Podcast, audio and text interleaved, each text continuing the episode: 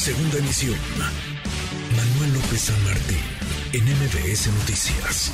Ya lo hemos visto, a ver, en la reforma eléctrica era reforma constitucional, eh, la mayoría, digamos, eh, de la de la de quienes integran eh, San Lázaro, Morena y sus aliados votaron a favor, pero la oposición se mantuvo cohesionada y batearon la iniciativa del presidente López Obrador, cosa que no sucedió cuando se votó sobre la presencia de las Fuerzas Armadas en tareas de seguridad hasta el 2028. ¿Por qué? Porque fue el PRI quien puso sobre la mesa la posibilidad y quien avaló esto que implicaba una modificación a la Constitución. Por eso los ojos están en buena medida sobre el dirigente nacional de ese partido, sobre Alejandro Moreno Cárdenas. Alito, Alito que tiene una cola muy larga, una que llega hasta Campeche, donde es investigado por enriquecimiento ilícito. Alito que dice, no me doblarán, nos vamos a mantener firmes, votaremos en contra, pero ¿qué tanto confiar, qué tanto creer en la palabra del líder tricolor, que es además diputado federal? Ya faltó no una, varias veces a su palabra, una y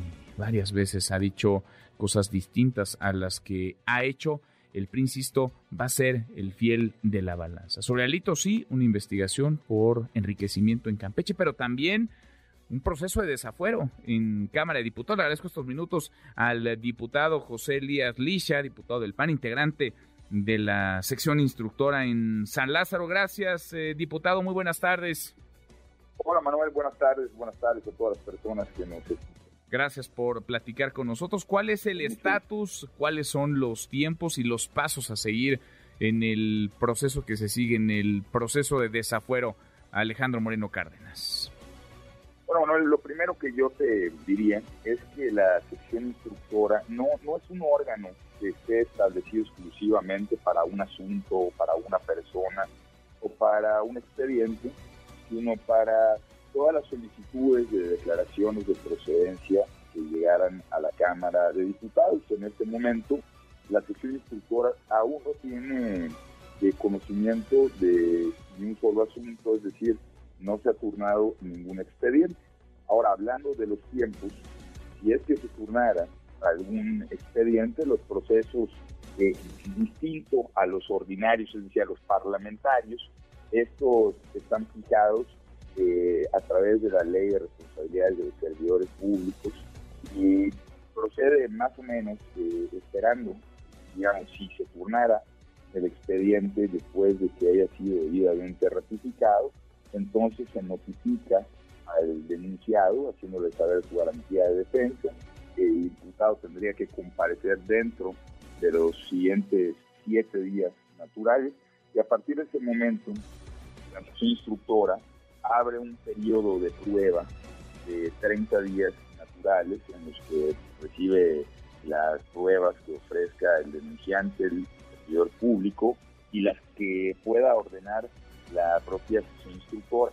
Ah, vale la pena decir que este plazo, en caso de ser necesario, podría ampliarse a solicitud de la propia sesión instructora. Terminada entonces eh, esta instrucción, se pone a la lista de ambas partes eh, en un plazo aproximado de, seis días y luego eh, se les da un plazo para formular alegatos.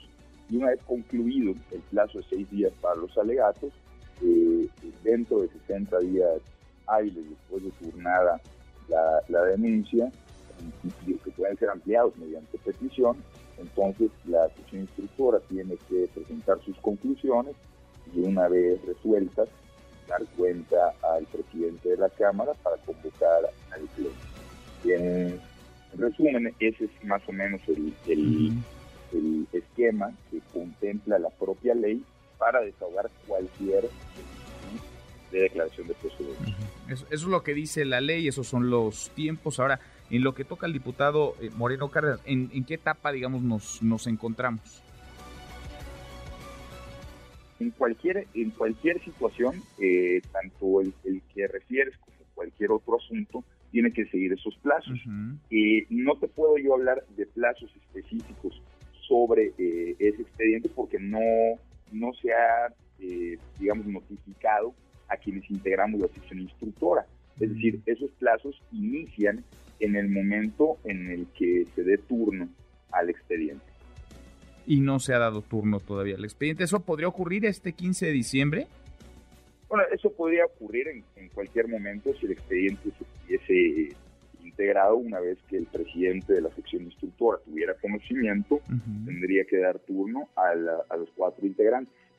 Mm, de acuerdo, porque hablaba Ignacio Mira, el coordinador de Morena, el presidente de la Junta de Coordinación Política, que el 15 de diciembre podría avanzar o podría o tendría que haber, digamos, novedades en torno al caso por el tiempo que lleva ya en, Cámara de Diputados. Recuerdo el momento y platicamos con él en aquella ocasión. El fiscal del Estado de Campeche, Renato Sales Heredia, fue, llevó pruebas y comenzó, digamos, todo este, este procedimiento. ¿Podemos tomar como buena para algo, para efectos de algo, eh, la fecha del 15 de diciembre, diputado?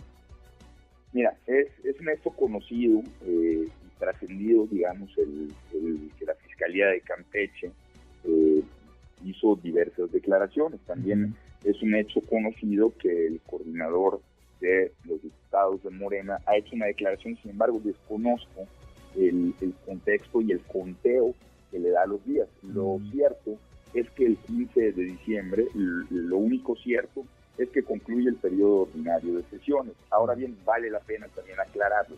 Las comisiones y la sección instructora no cesan labores durante los periodos de receso los recesos son para el Pleno, por lo tanto podría ser hoy mismo, el día 15 de diciembre, el 16, el 17, es decir, no hay un, no hay un tiempo en el que al concluirse ya sería eh, irremediable. Es decir, en cualquier momento podría suceder. En cualquier momento podría, podría ocurrir. Entonces ustedes, tú como integrante particularmente, y por eso es relevante el que nos platiques en qué está el caso y cuál es el estatus del mismo. Tú como integrante de la sección instructora no tienes, pues no tienes mayor novedad más allá de lo que ha dicho, digamos, en público, de lo que eh, señaló la semana pasada Ignacio Mier. No hay como tal algo que, que obre, que conste en, algún documento, una, una cita, una reunión programada, nada todavía. No, hasta el momento no, y vale la pena decir que a diferencia de las comisiones eh, ordinarias, esta no es, eh, este no es un órgano político, es un órgano netamente jurídico. Tiene que tomar decisiones colegiadas, objetivas, jurídicas, profesionales. Tiene que conocer y practicar las dirigencias, estudiarlas y deliberar. Es una tarea que existe, que exige rigor jurídico y no posturas políticas. Por eso creo que todos tenemos que ser prudentes, porque además, al ser un proceso de justicia, está regido bajo los principios del debido proceso y por lo tanto cualquier violación al debido proceso podría causar incluso nulidad de actuación. Por eso quienes eh, integramos esta sección instructora tenemos que manifestarnos con absoluta imparcialidad y con absoluta prudencia.